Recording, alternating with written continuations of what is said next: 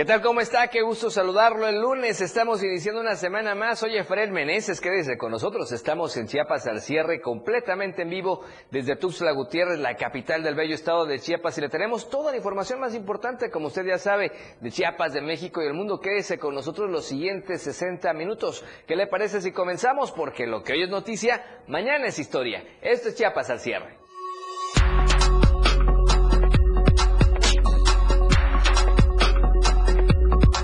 Semana de la tragedia de Damián, padres exigen justicia, marchan y ponen altar.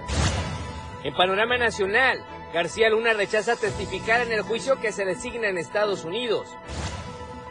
En panorama internacional, objetos derribados en Estados Unidos y Canadá generan tensión. Le daremos los detalles.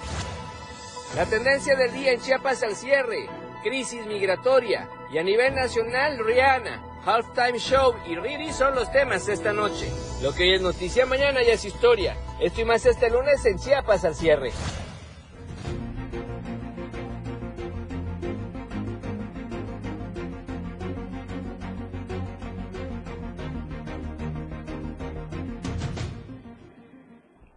Gracias por estar con nosotros en sintonía en Chiapas al cierre. Nuevamente, qué gusto saludarlos. Soy Efraín Meneses. Muy buenas noches. Lunes 13 de febrero. Ya estamos, por supuesto, con la información. Gracias por vernos, gracias por sintonizarnos y estamos completamente en vivo. Así es que, por favor, síganos y véanos el día de hoy. Vamos a la cuenta en Twitter. Estamos en arroba diario Chiapas para que usted nos pueda ver, nos pueda comentar y nos pueda retuitear. En la cuenta de Instagram estamos en diario de Chiapas oficial. También ya andamos compartiendo en las redes sociales sociales a través del celular, gracias.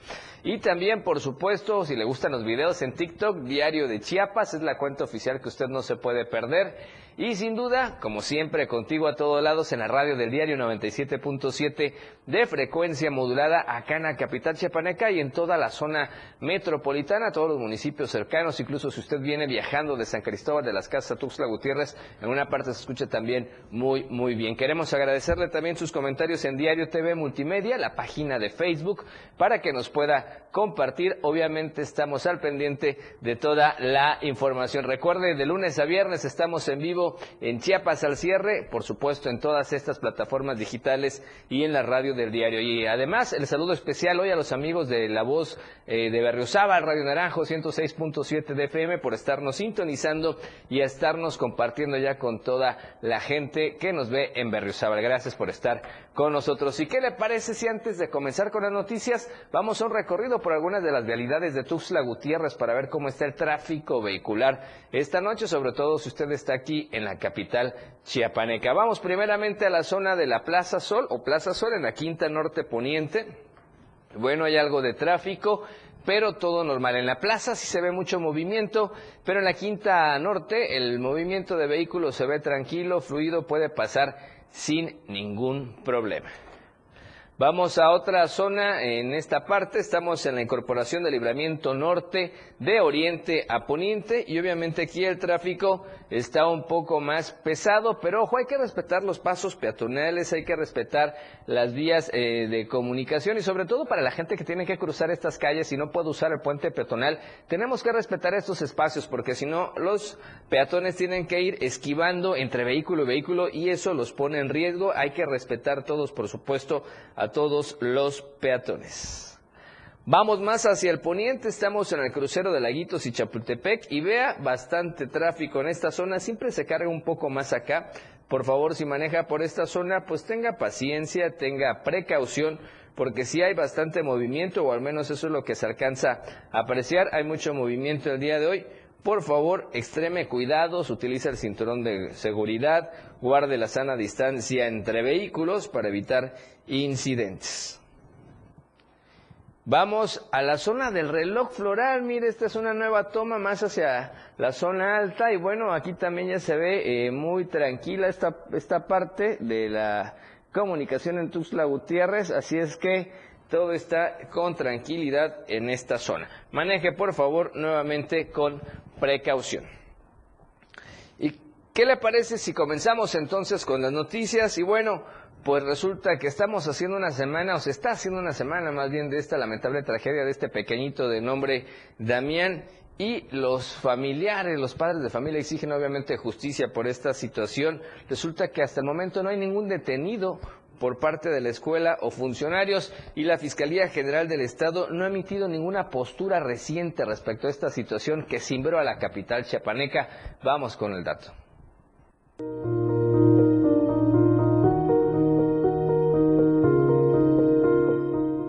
En Tuxtla Gutiérrez, familiares, amigos, conocidos y diversas organizaciones sociales se manifestaron para exigir justicia por la muerte del niño Damián, menor de tres años de edad, quien se ahogó cuando se encontraba en la guardería Piguin and Babe el pasado 7 de febrero. Alrededor de las 5 de la tarde de este domingo, se reunieron a un costado de la gasolinera La Fuente e iniciaron una marcha media hora después para exigir justicia y que este caso no quede impune. Pues, hoy en día todavía siguen en el proceso. La realidad es que pues, queremos saber qué es necesario que pase. Cinco días. Cinco días y, y no vemos todavía ninguna acción, no hay detenidos. Amparo, la madre del menor, se encontraba angustiada y aclaró que ningún directivo de la escuela se ha presentado para aclarar lo sucedido. Esta gente tiene que estar ya detenida. Ya son cinco días que ellos siguen disfrutando de la vida. Y mi niño no. No se han acercado para nada. No tienen la intención durante la marcha mucha gente se unió para acompañar a los padres de Damián y así juntos exigir que los responsables de este trágico fallecimiento sean castigados. Con información de Carlos Rosales, Diario Media Group.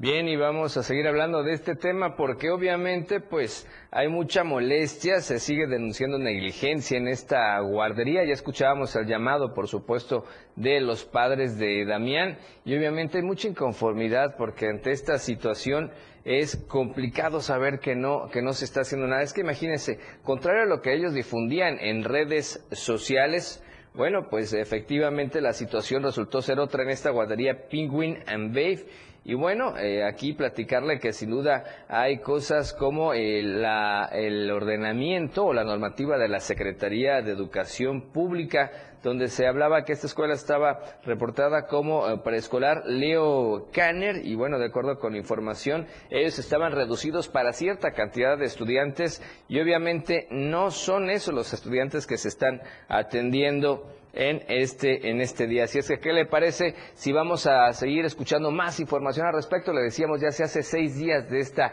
trágica situación.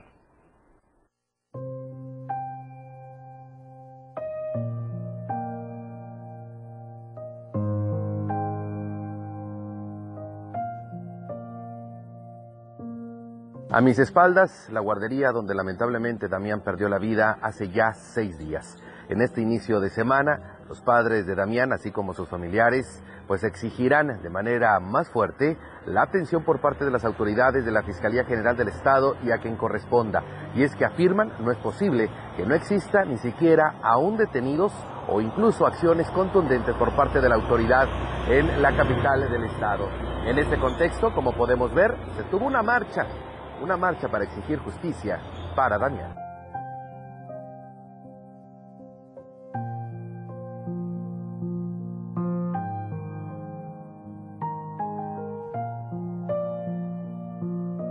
Así amaneció la fachada de la escuela donde lamentablemente perdió la vida Damián. Después de haber realizado una manifestación este domingo, sus padres, sus amigos y también diversos sectores de la sociedad se pronunciaron a las afueras de este instituto. La intención, exigir justicia. Mantas que piden justicia, lonas, velas e incluso flores fueron las que se pusieron a las afueras de esta guardería que se especializaba, afirmaban ellos en su oferta, para atención de niños con algún tipo de discapacidad. En este contexto, en el inicio de semana, no se ha dado respuesta aún por parte de la Fiscalía General del Estado a seis días de que este accidente, este trágico accidente sucediera. Ante esto, los propios padres de, Damián han referido que seguirán luchando para que esto no quede impune afirmando que ya es momento de que existan personas detenidas y acciones contundentes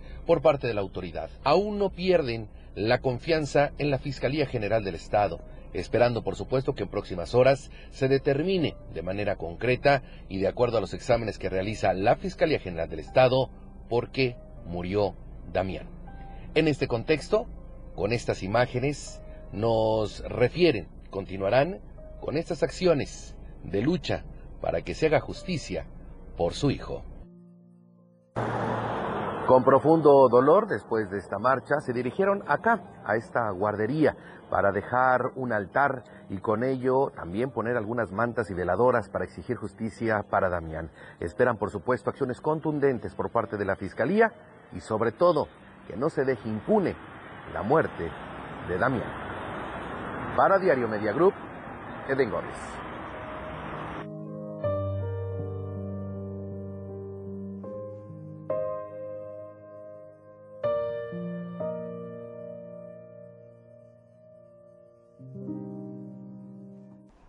Y precisamente respecto a esta difícil situación, eh, le quiero compartir a usted que la encuesta de esta semana ya está vigente. ¿Qué le parece si vamos a conocer la pregunta para que usted participe con nosotros y nos deje conocer su opinión?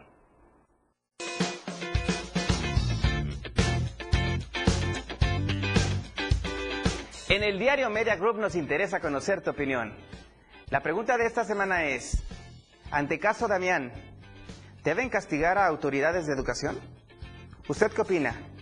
¿Sí? Todo el peso de la ley. ¿O no? Es un caso aislado. Vota pues a través de nuestra cuenta de Twitter, arroba Diario Chiapas. Te invito a que participes, comentes y compartas.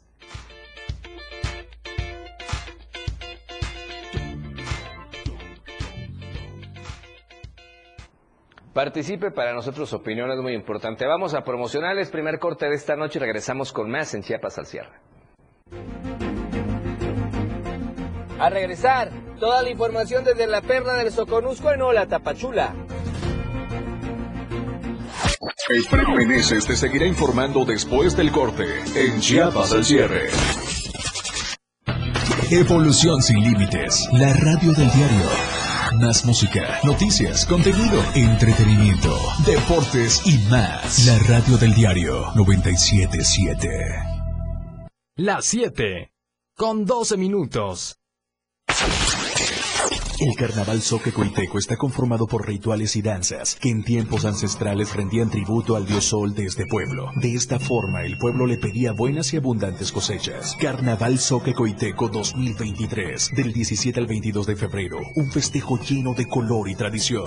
La radio del diario 97.7 FM, disfrutando las tradiciones a todos lados. Amigo contribuyente, paga tu impuesto predial y aprovecha estos descuentos. Enero 20%, febrero 10%, marzo 5%, tercera edad, pensionados y discapacitados 50%. Si pagamos, avanzamos. Gobierno Municipal de Tuxtla Gutiérrez.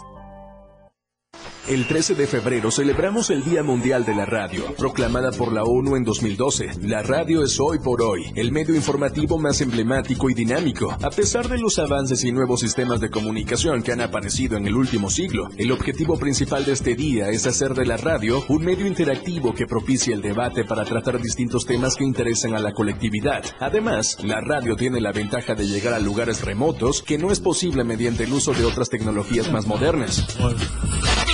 La radio del diario 97.7 FM. De lunes a viernes la información está en AM Diario. Lucero Rodríguez te informa muy temprano a las 8 de la mañana. Toda la información, entrevistas, reportajes de lunes a viernes. AM Diario en el 97.7 FM. La radio del diario.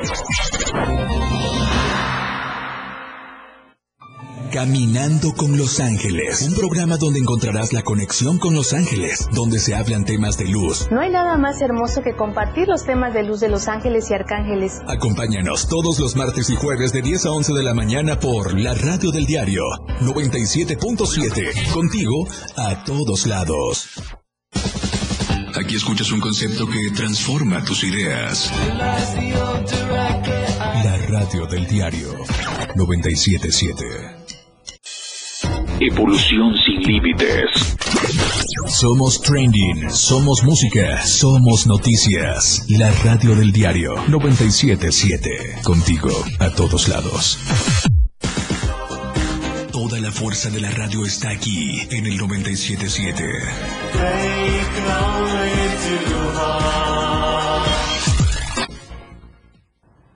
Gracias por seguir con nosotros. Esperamos obviamente sus comentarios en vivo a través de Facebook y de Twitter. Además a la gente que nos está escuchando en la radio del diario. Ahora, ¿qué le parece si nos enlazamos hasta Tapachula, la perla del Soconuso con la sección o la Tapachula?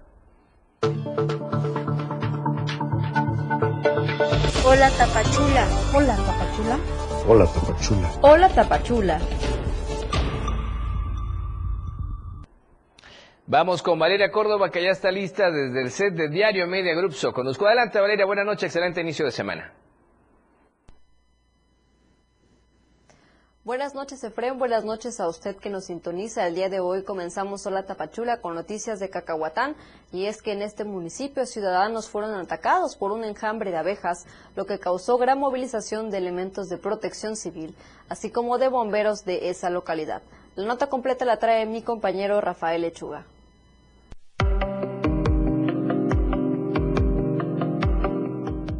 Elementos de protección civil de Cacahuatán acudieron al barrio Álvaro Obregón para atender una emergencia, luego de que un enjambre de abejas africanizadas se dispersaran en todo el barrio y atacaran a más de 10 habitantes, entre ellos menores de edad y personas adultas. Mediante un operativo, implementaron acciones para brindar auxilio a los ciudadanos que habían sido atacados por el enjambre de abejas, mismas que fueron trasladadas al hospital de Tapachula para recibir atención médica oportuna. Los hechos se registraron en la 11 Avenida Norte y Central Oriente del barrio Álvaro Obregón, donde se acordonó el área y se activaron seis quemadores, tres bombas aspersoras por elementos de protección civil con aditamentos de apicultura para atender la emergencia.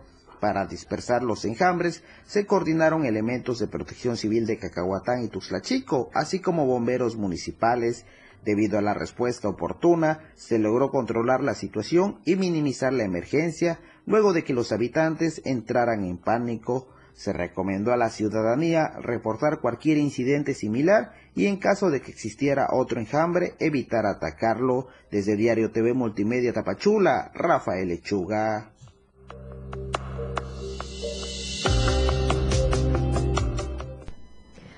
En otros temas, eh, con información de mi compañero José Cancino, pues los migrantes, el tema migratorio sigue dando de qué hablar aquí en la frontera sur y es que al menos 41 migrantes de distintas nacionalidades fueron detenidos este domingo en el municipio de Coatepeque, Guatemala, a unos 68 kilómetros de Tapachula.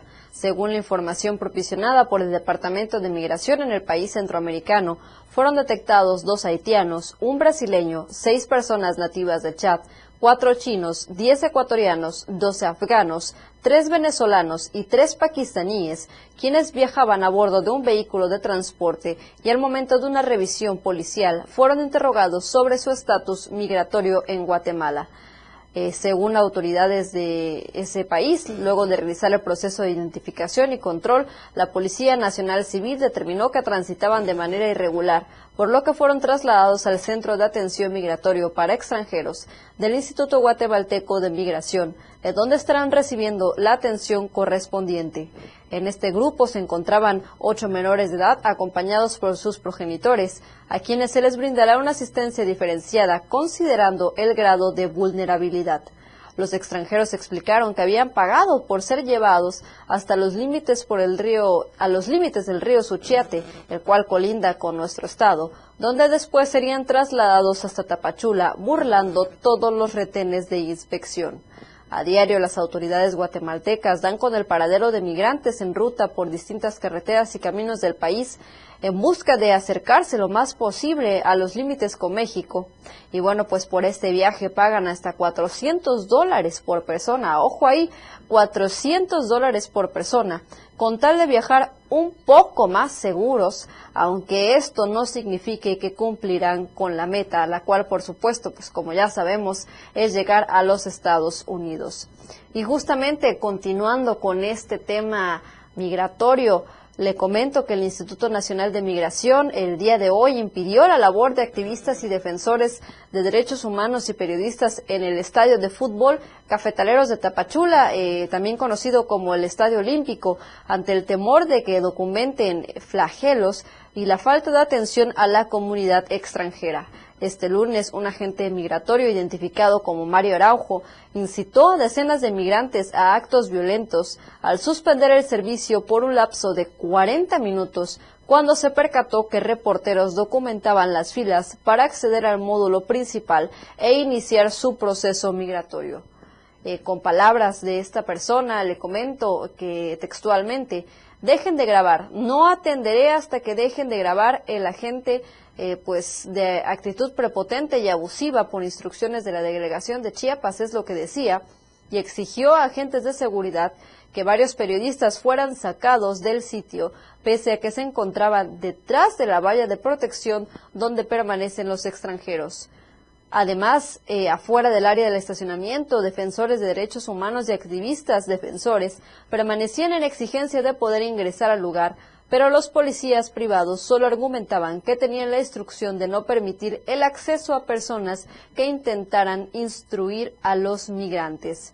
La situación propició que las cosas se salieran de control y que ciudadanos haitianos y de otras nacionalidades comenzaran a empujarse y a perder la calma debido al paro de atenciones, por lo que las personas que documentaban el operativo de migración optaron por salirse de este punto y evitar más problemas. Los migrantes han, denunciado en repetidas ocasiones que están siendo engañados por el Instituto Nacional de Migración debido a que los hacen esperar hasta más de 24 horas por turno y cuando llegan al módulo de atención les argumentan que no podrán recibir ningún tipo de permiso sin esclarecer la razón o la falta en la que incurrieron.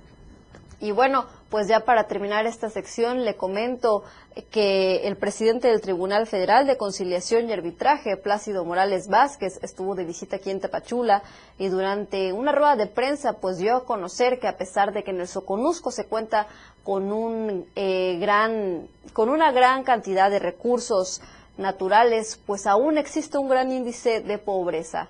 Vamos a los detalles completos con el material que preparé.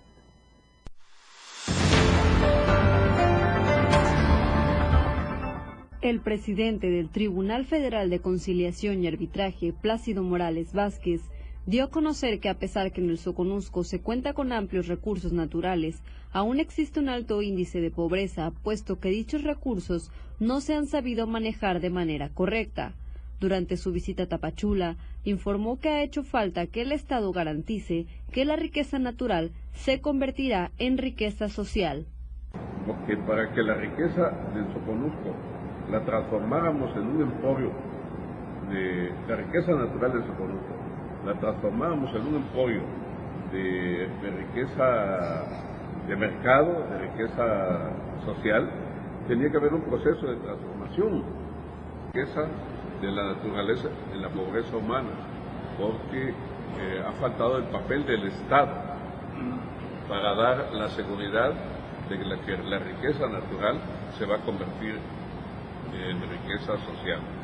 Asimismo, señaló que debido a gobiernos anteriores, muchos pobladores han dejado de apostarle al sector agrícola, el cual es la principal fuente de economía del Soconusco. En el 94 hubo una gran inestabilidad en Chiapas con, la tenencia de la tierra de el 94. Es decir, regiones completas, como la región del Suchiate, eh,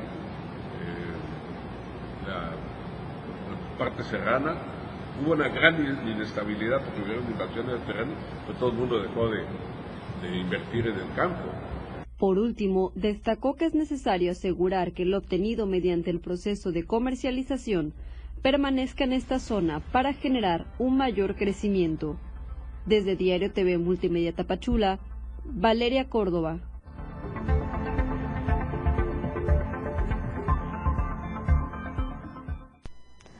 Hasta aquí las noticias del día de hoy. Regreso contigo, Frena, a la capital del estado. Nos vemos y nos escuchamos el día de mañana.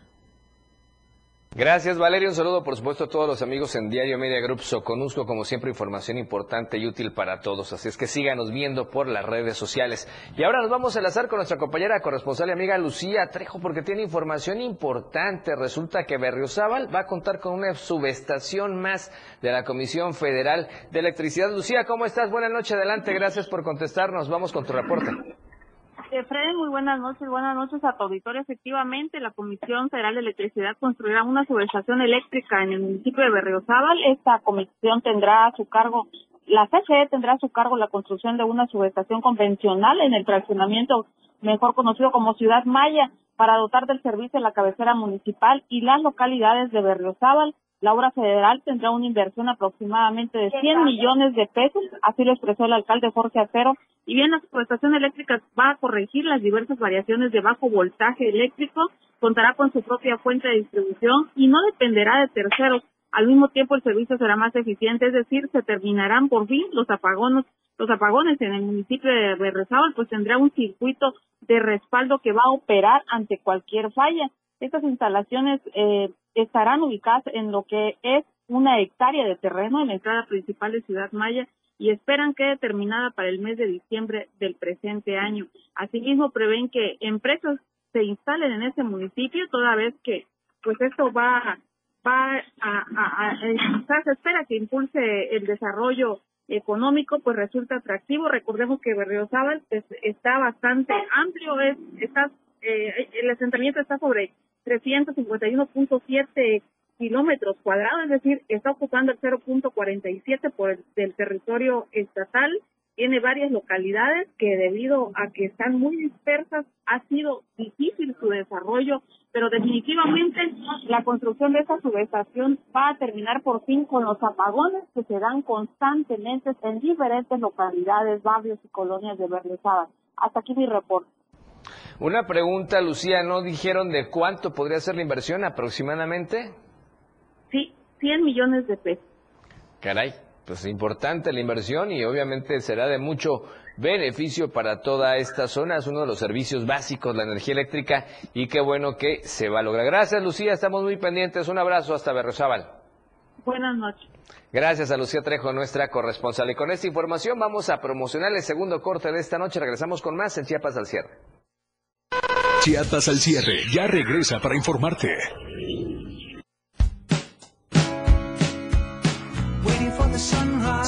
La radio del diario, transformando ideas contigo a todos lados. 97.7. La radio del diario. Más música en tu radio lanzando nuestra señal desde la torre digital del diario de Chiapas. Libramiento Surponiente 1999. 97.7. Desde Tuxtla Gutiérrez, Chiapas, México. XHGTC, la radio del diario. Contacto directo 961-612-2860. Cabina 961-612-2860. Escúchanos también en línea. www.diariodechiapas.com Diagonal Radio. 97.7 La radio del diario. Más música en tu radio. Las 7. Con 28 minutos. ¿Estás pensando en regalarle una rosa a alguien? Las rosas de color rojo son las más comunes y las más conocidas por todo el mundo. Este tipo de flores se ha considerado siempre un símbolo de amor, pasión, belleza y respeto. Lo más frecuente es que sea un regalo a una pareja por ser un color pasional, excitante y que muestra respeto y amor unidos. Por ello son frecuentes como obsequios para felicitar una fecha importante, como aniversario o San Valentín, o bien para declarar este tipo de sentimientos. Con el amor a todos lados. La radio tiene una nueva frecuencia. 97.7. Hoy la radio es la radio del diario, lanzando toda nuestra señal desde Tuxtla Gutiérrez, Chiapas, e invadiendo la red en www.diariodechiapas.com diagonal radio. Más música, más programas, más contenido. La radio es ahora 97.7, contigo a todos lados. Porque todo tiene una solución. En este tu espacio, denuncia pública. Te invito a sintonizar Denuncia Pública los lunes, miércoles y viernes a las 10 de la mañana a través de la radio del diario 97.7 FM. Soy Felipe Alamilla, la voz del pueblo. Recuerden que denunciar es un derecho y una obligación. Escúchalo en el 97.7 FM, la radio del diario. Denuncia pública con Felipe Alamilla, la voz del pueblo. voz del pueblo. No se deje y denuncie.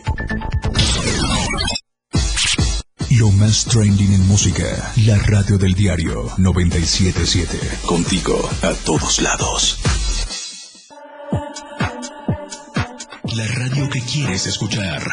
La radio del diario 97.7 FM.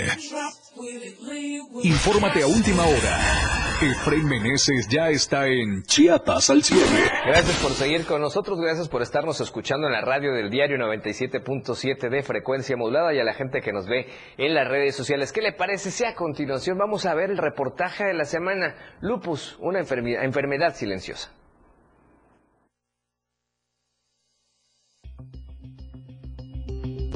¿Estás presentando mucha fatiga, dolores articulares, enrojecimiento de las mejillas y puntos rojos en el cuerpo y no sabes qué es? Es mejor que vayas con tu médico porque puedes tener lupus. Primero eh, hay que saber que el lupus es eh, una enfermedad de carácter autoinmune. Esto significa y crónica. Esto significa que es una enfermedad en donde nuestro propio sistema de defensas, células y proteínas que nos sirven para defendernos de agentes extraños como microbios, virus, etcétera, es el mismo sistema de defensa en este, esta patología, en esta enfermedad, está desorientado. Y entonces pierde la capacidad de respetar a los tejidos propios, los empieza a atacar. Esta enfermedad se presenta primordialmente en las féminas. Se dice que por cada 10 personas que padecen lupus, 9 son mujeres. En México, la UNAM hizo un registro en 2021 sobre pacientes con lupus y describió que por cada 100.000 habitantes, 20 son portadores de lupus. La sociedad tiene un claro desconocimiento del lupus. Esta enfermedad no es un cáncer, es una enfermedad que se presenta cuando el sistema inmunitario del cuerpo ataca tus propios tejidos y órganos. Cuando yo realmente empecé con la enfermedad, me dolían mucho mis articulaciones. Al principio eran dolores leves que las podía, los podía solucionar con un analgésico. Em, conforme fue pasando el tiempo, eso ya no era suficiente y ya no podía moverme, ya no podía doblar mis muñecas, doblar los dedos, ya no podía hacer. Mm, yo comienzo con dolores, con muchos dolores en los dedos de las manos. E incluso eh, regresaba de la escuela y le decía a mi mamá, es que me duele demasiado cuando escribo, me duele muchísimo, no aguanto las manos y este y mi mamá se comenzó a preocupar en muchas ocasiones, los pacientes son expuestos a estudios en donde los resultados pueden arrojar respuestas distintas, pensando que es una enfermedad completamente diferente al lupus. Dentro de todas las pruebas, a mi mamá le dijeron, mire señora, el diagnóstico que puede tener la, este, su hija pues no, no es nada favorable el pronóstico. Puede ser que tenga algún tipo de eh, cáncer en los huesos, esté generando que ya no eh, se eh, este, esté, esté, propagando o se esté, esté, generando como debe ser la médula ósea y el, todo el sistema de los glóbulos rojos, las células de los glóbulos rojos. Puede ser que a lo mejor, como estuvo mucho tiempo en hospitales hace 5 años, en los, a los 12 años que estuve de hospital en hospital por lo de la cardiopatía, se haya infectado de VIH, porque te acuerdas que en ese ah, entonces estaba el VIH, por un uso indebido de jeringas, o puede ser lupus. Existen dos tipos de lupus, el eritematoso sistémico, este es el más común, puede ser leve o grave y puede afectar a muchas partes del cuerpo y el lupus discoide, el cual provoca una erupción en la piel que no desaparece. Bueno, eh, como es una enfermedad que puede meterse a muchos eh, niveles, eh, de lo más frecuente que ocurre son ciertas manifestaciones en piel, por ejemplo, manchas rojas en la zona de las regiones de las mejillas, lo que le llaman las, eh, las, alas de mariposa, eh, pueden salir eh, manchas rojas en cualquier otra parte expuesta al sol, pueden doler e incluso inflamarse o abultarse las articulaciones del cuerpo, rodillas, tobillos, hay caída de cabellos. El cansancio de los pacientes es muy común con esta enfermedad, ya que existen días en los que pueden amanecer con mucha energía o con fuerte agotamiento que, desafortunadamente, no es entendido en el trabajo por los compañeros. El protegerse de la luz solar es fundamental para que el lupus esté en estado de remisión. Y si es una vida muy complicada porque pues a donde tú vayas hay calor, hay sol y en realidad a lo que nosotros, bueno, lo que a nosotros nos afecta son los rayos ultravioleta, el sol, es muy incómodo estar en un lugar muy caluroso, cubierta totalmente y todos los días tener que tomar medicamentos todo el día. Todo el día es todo el día. La comprensión de la familia es fundamental para que el paciente con lupus pueda llevar una vida tranquila. A pesar de que tienen altibajos por cuestiones de depresión, los familiares deben estar conscientes de esta situación. Yo noté que de repente todos me querían mucho porque pensaban que al otro día me iba a morir. que pues de repente mi mamá empezó como pues a, a, apapacharme más, a consentirme más, mis hermanas mayores, ¿no? Este, hacían un esfuerzo y pues me compraban cositas y, y dos celitos del hermano menor porque pues él no sabía qué estaba ocurriendo. Entonces impactó en toda la dinámica familiar. A mí prácticamente me pusieron una burbuja pero tampoco era lo ideal. Entonces la familia tampoco sabe cómo tratarte. Conforme va pasando el tiempo y le vas encontrando el modo a la enfermedad, pues ya se va haciendo como que algo normal en ti. Los casos de lupus son diagnosticados en la adolescencia, por lo que en esa edad el paciente tiene poca conciencia del daño que esta enfermedad le puede hacer si no se cuida. Mañana hablaremos sobre la calidad de vida de los pacientes con lupus y la disciplina que estos deben tener para poder seguir adelante. Llegué a la reumatóloga, realmente este, tuve una reumatóloga muy disciplinada y ella me enseñó a hacerlo. Así es, mañana le presentaremos la segunda parte de este reportaje especial, un tema que hay que conocer información que es el lupus. Y vamos a otros temas porque usted habrá sufrido las afectaciones por el Frente Frío número 31 y efectivamente hubo lluvias fuertes que ocasionaron problemas en diferentes municipios de Chiapas. Por ejemplo, en Pichucalco hubo afectación en por lo menos 12 viviendas, encharcamientos a nivel de piso y además el cierre de paso vehicular en la carretera federal Pichucalco-Escopetazo en el tramo Solosuchiapa Ixtacomitán, a la altura del kilómetro 105. También en el tramo Solosuchiapa Ixhuatán, cerca del poblado El Beneficio. En esa misma región de la zona norte también hubo afectación por deslizamiento de suelo en la carretera Pichucalco-Escopetazo entre los municipios de Solosuchiapa e Ixhuatán. También se reportó incluso un deslizamiento de laderas, obstrucción de carreteras o, caminos, perdón, caídas de árboles, afectaciones por encharcamientos en municipios de Ixtapangajoya, Juárez, El Bosque, Ostoacán y Simojovel, en tanto que elementos de protección civil de Solosuchiapa, en coordinación con Seguridad Pública Municipal, activaron la búsqueda de una persona de nombre Amílcar Díaz Hernández, de 35 años de edad, reportado como desaparecido en la colonia Las Garzas. Así es que vamos a estar pendiente de esta persona que está desaparecida por presuntamente por afectaciones por lluvias. Y en donde también hubo lluvias fue en la zona de Berriozábal, muy cerca de Tuxtla Gutiérrez, y hay afectaciones. Quien nos tiene todo el panorama de lo que ocurrió ahí es nuestro compañero corresponsal Edgar Ruiz. Edgar, buena noche, ¿cómo estás? Te escuchamos. Adelante. Muy buenas noches, Efraín. Sí, efectivamente, personal de protección civil tuvo un fin de semana bastante movido. Esto debido a que se presentaron algunos, algunas afectaciones por las lluvias registradas. Esto provocó caída de árboles, algunas este, pequeñas eh, eh, caminos obstruidos, así como vehículos que se vieron eh, afectados por esta situación debido al tramo carretero.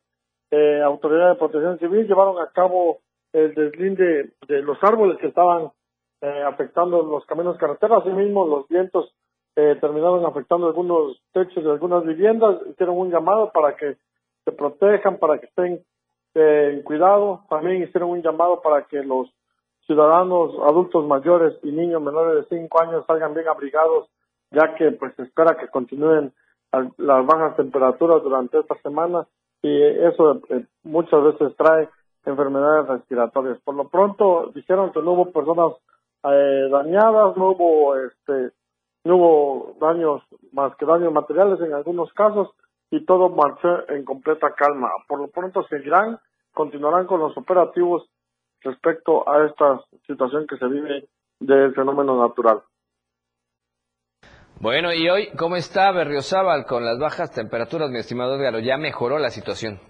Hoy por la mañana ya hubo sol, ya estuvo más tranquilo, estuvo bastante eh, eh, soleado, ya pues, la gente dejó por un momento los suéteres, sin embargo ya por la tarde noche, ya a estas horas ya se siente un poquito el frío y esto vuelve a, preocupar porque son las, durante la mañana hace calor y ya por la tarde noche a veces ya regresan de trabajar o algo y salen con frío y esto a veces afecta en las enfermedades respiratorias. Bueno, pues vamos a estar muy pendientes porque sin duda seguirán las bajas temperaturas para estos días, aunque al parecer ya, ya irá mejorando la condición climática en todo Chiapas. Pues estamos pendientes, Edgar, de la información que surja allá en Berriozabal. Un abrazo, buena noche. Buenas noches, Efraín, hasta luego.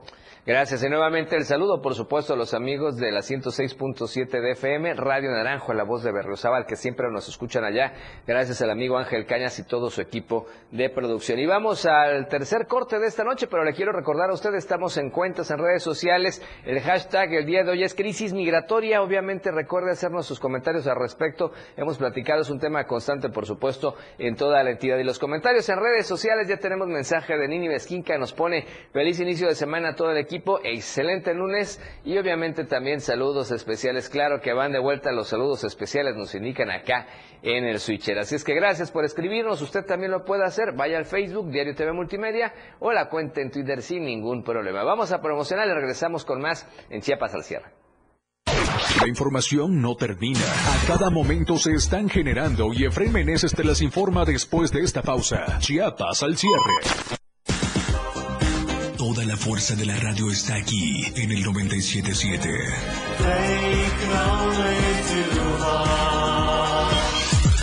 Las 7 con 42 minutos. Comprométete con la radio del diario. Agradece a todos los que participaron enviando sus videos en esta gran promoción. Este próximo 14 de febrero ya se han comprometido. Felicidades. Al segundo lugar, un hermoso arreglo floral.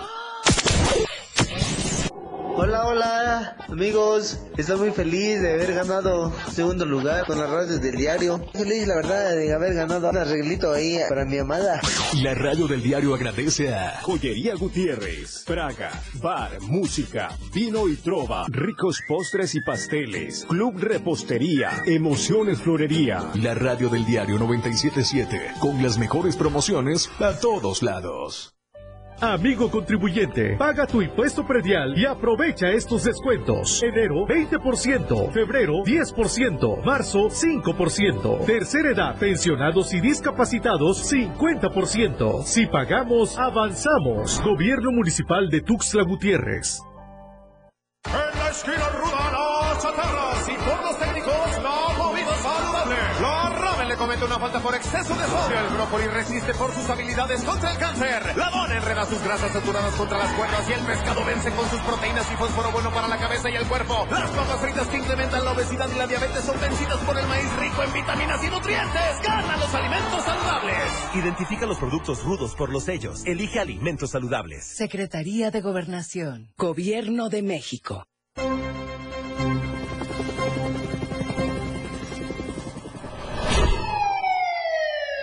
A cada momento en Chiapas, día a día, la información se genera a cada minuto y Viviana Alonso y Fernando Cantón informan en Chiapas a diario. Chiapas a diario. De lunes a viernes de 2 a 3 de la tarde por el 97.7 FM, la radio del diario. Viridiana Alonso y Fernando Cantón en Chiapas a diario. Radio Revolución Sin Límites 977. La radio del diario. Contigo a todos lados.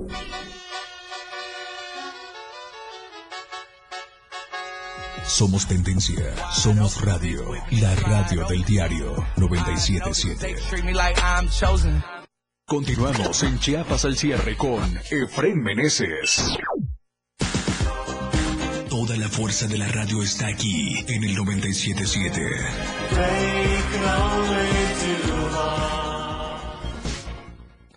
Gracias por continuar con nosotros y vamos a más información. Algo que aconteció la semana pasada es la propuesta de esta nueva ley a cafeticultores o en la cafeticultura, una ley propuesta por supuesto por el senador chapaneco Eduardo Ramírez y con esto se busca dignificar este sector. Vamos a la información.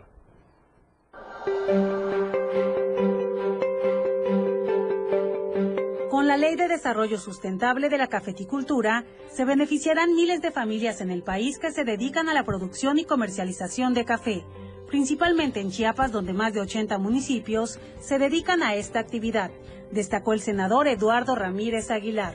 Como impulsor de esta ley aprobada por el Senado, Ramírez destacó en una entrevista con Lucero Rodríguez en AM Diario que una de las bondades de esta ley es la creación de la Comisión Nacional para el Desarrollo de la Cafeticultura. Aquí una de las de tantos este, facultades y comisiones que tendrán será el promover acciones y medidas de apoyo para la exportación, la producción nacional, la cadena productiva y, con base en esto pues se hace en una planeación de desarrollo en la materia. La iniciativa que ha sido aprobada en el Senado de la República y turnada a la Cámara de Diputados busca incrementar el volumen de exportación de este producto. Sí, no es una apuesta a ver qué sucede. Aquí es una garantía. De aquí viven muchas familias y sobre todo sacamos una gran eh, eh, gran productividad hacia el mundo. Es decir, la exportación es grandísima, más de un millón de toneladas se produce de, café y esto hace que si tomáramos una taza de café todos los mexicanos no alcanzarían ni siquiera la producción nacional. También prevé una mayor regulación para blindar a los productores y fortalecer su economía y establecer criterios para la comercialización. Esto debe tener una regulación que debe ayudar a una mejor economía para quienes producen el café y también para quienes lo comercializan. Esto es una herramienta que da eh, mayores rendimientos económicos y se va a ver reflejado en los ingresos de la familia. Es ahí el espíritu de esta ley que reivindica y que sobre todo va a darle el valor preponderante dentro de nuestra economía nacional y también la gran aportación que hacemos en materia internacional con este producto. Esta, dijo Eduardo Ramírez, es una oportunidad para que las y los legisladores hagan historia el de Chiapas, recordó, está reconocido como el mejor café del mundo. Para Diario Media Group, Itzel Grajales.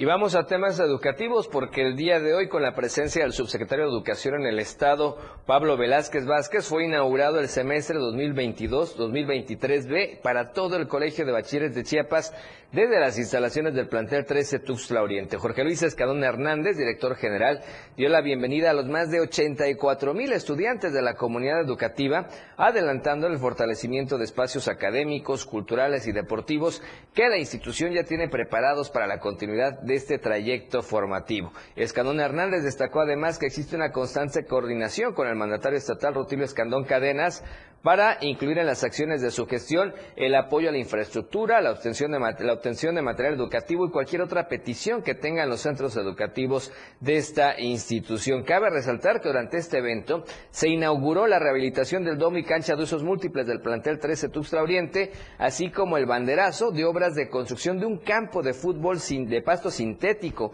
obras que son resultado de la mezcla de recursos entre padres y madres de familia, gobierno del estado y el colegio de bachilleres de Chiapas. Sin duda una excelente noticia y ya a vuelta a clases los estudiantes covachenses en toda la entidad, en los 338 planteles, más de 84 mil estudiantes. Y ahora nos vamos a la selva y es que resulta que después de que se diera el triunfo de la nueva mesa directiva de la localidad de Bachajón, cuando se vio interrumpido el fin de semana. Bueno, finalmente se llevó a cabo la Asamblea General Ordinaria en el centro Shich, en una de las sedes del ejido San Sebastián Bachajón, en donde se resolvió a favor de la continuidad de Juan Carlos Jiménez Hernández como presidente del comisariado ejidal. Respetando el orden del día, ejidatarios perdón, hicieron uso de su voz para expresar su apoyo a resultados que favorecieron en la elección de abril de 2022 a Juan Carlos Jiménez Hernández, quien fue electo como comisariado de San Sebastián Bachajón, rechazando categóricamente aquellas acciones que buscan dividir a los hermanos celtales, contando con la presencia de 58 comunidades y habiendo alcanzado el quórum legal, se aprobó y se ratificó el cargo a mano alzada en favor de Juan Carlos Jiménez Hernández para que continúe como presidente del comisariado, ya que por usos y costumbres no se aceptará otra segunda elección, siendo testigos de esta decisión personal de la Procuraduría Agraria. La Asamblea, como, como máxima autoridad, reconoció el desempeño del comisariado, quien está entregando cuentas claras, resultados positivos, además de alentar a la unidad en beneficio de todo San Sebastián Bachajón allá en la zona de la selva. Estadísticas, reportes, información. COVID-19. Y vamos a los casos oficiales de la Secretaría de Salud que reportó 11 casos en las últimas 24 horas, 6 en Tuxtla Gutiérrez, 3 en Tapachula, 1 en Bochil y 1 en San Cristóbal de las Casas y afortunadamente seguimos sin el registro de defunciones por esta enfermedad respiratoria. La dependencia estatal informó que los casos positivos se registraron en 6 mujeres y 5 hombres en el rango de edad de 15 a 64 años, donde 5 pacientes padecen de obesidad, asma, hipertensión arterial, enfermedad cardiovascular y tabaquismo. La Secretaría de Salud del Estado puntualizó que ante los cambios bruscos de temperatura es importante que la población mantenga las medidas básicas de higiene para prevenir infecciones respiratorias agudas como el COVID-19. Lo que acontece minuto a minuto. La Roja, de Diario de Chiapas.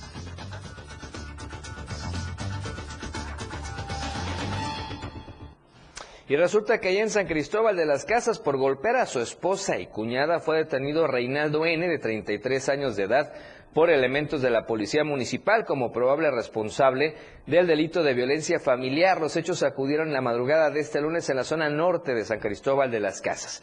Los hechos se registraron alrededor de las 2.50 de la mañana en el interior de un domicilio ubicado en la colonia Prudencio Moscoso, donde el sujeto agredió físicamente a su esposa de nombre Nadia Claudia N., y a su cuñada Juana Marcela N y al momento, al momento, perdón, que ella intentó defenderla. Las víctimas lograron pedir ayuda a elementos municipales quienes arribaron al lugar donde con autorización de la propietaria detuvieron al agresor trasladándolo a las instalaciones de la Fiscalía de Distrito Altos a fin de que esta representación social determine lo conducente conforme a derecho.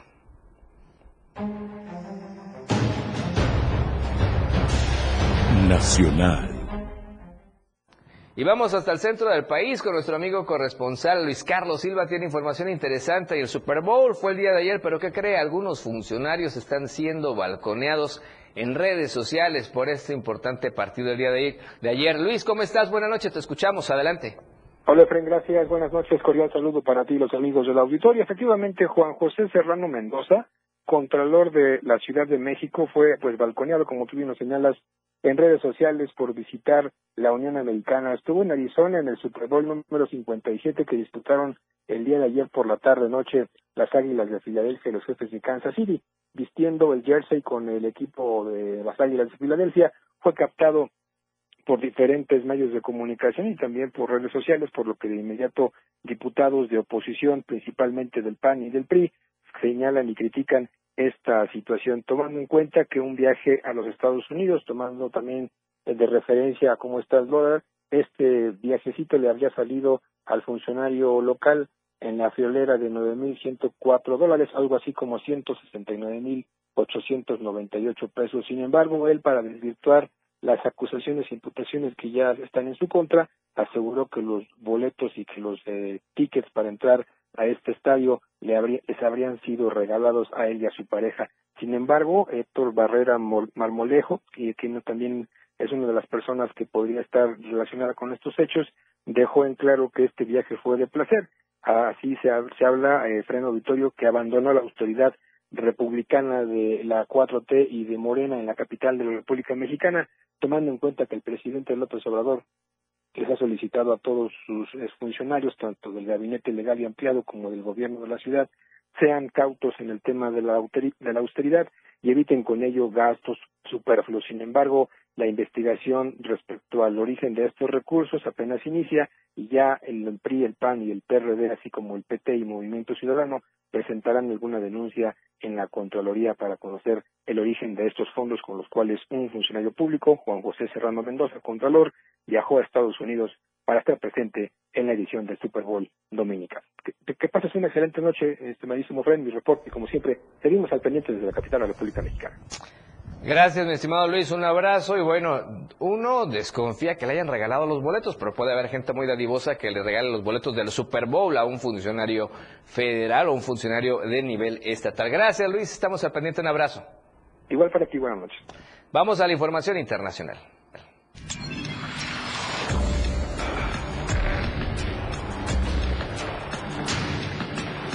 Internacional.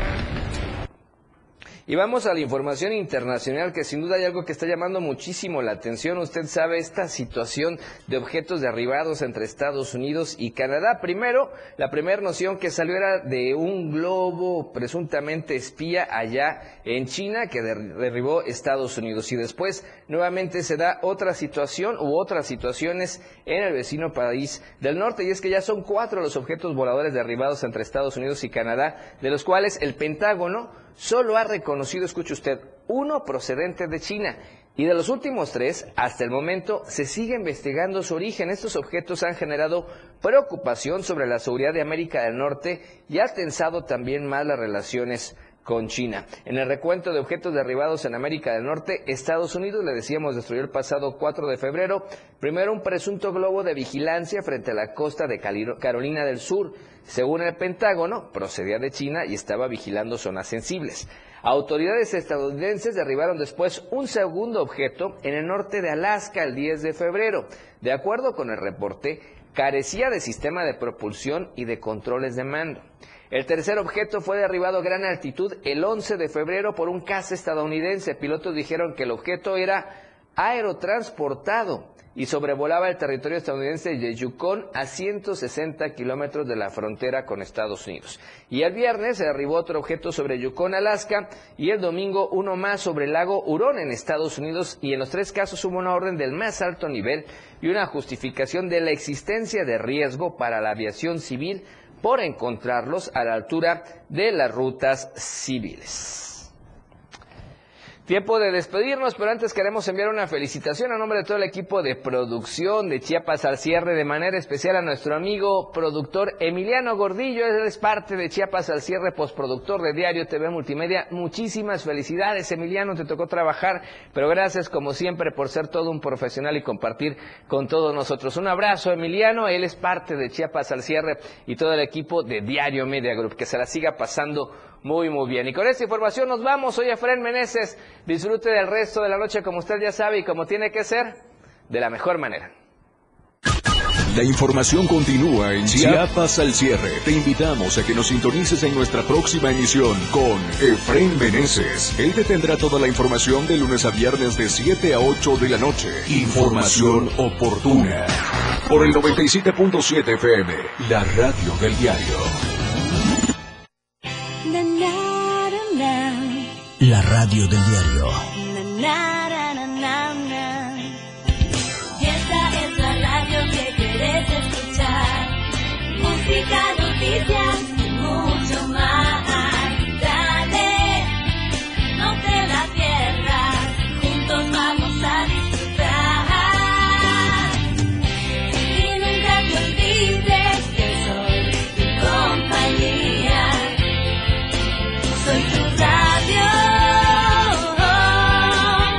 radio del diario 97.7. Editorial de la radio del diario.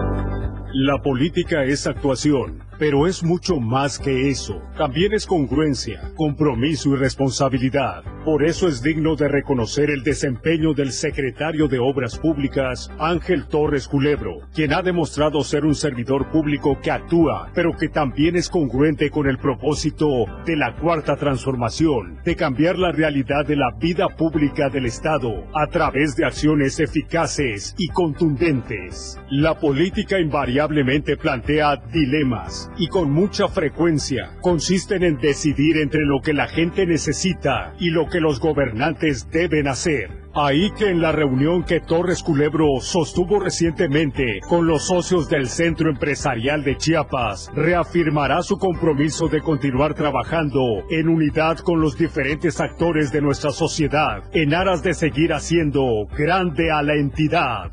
Al presentar el programa de inversión 2023,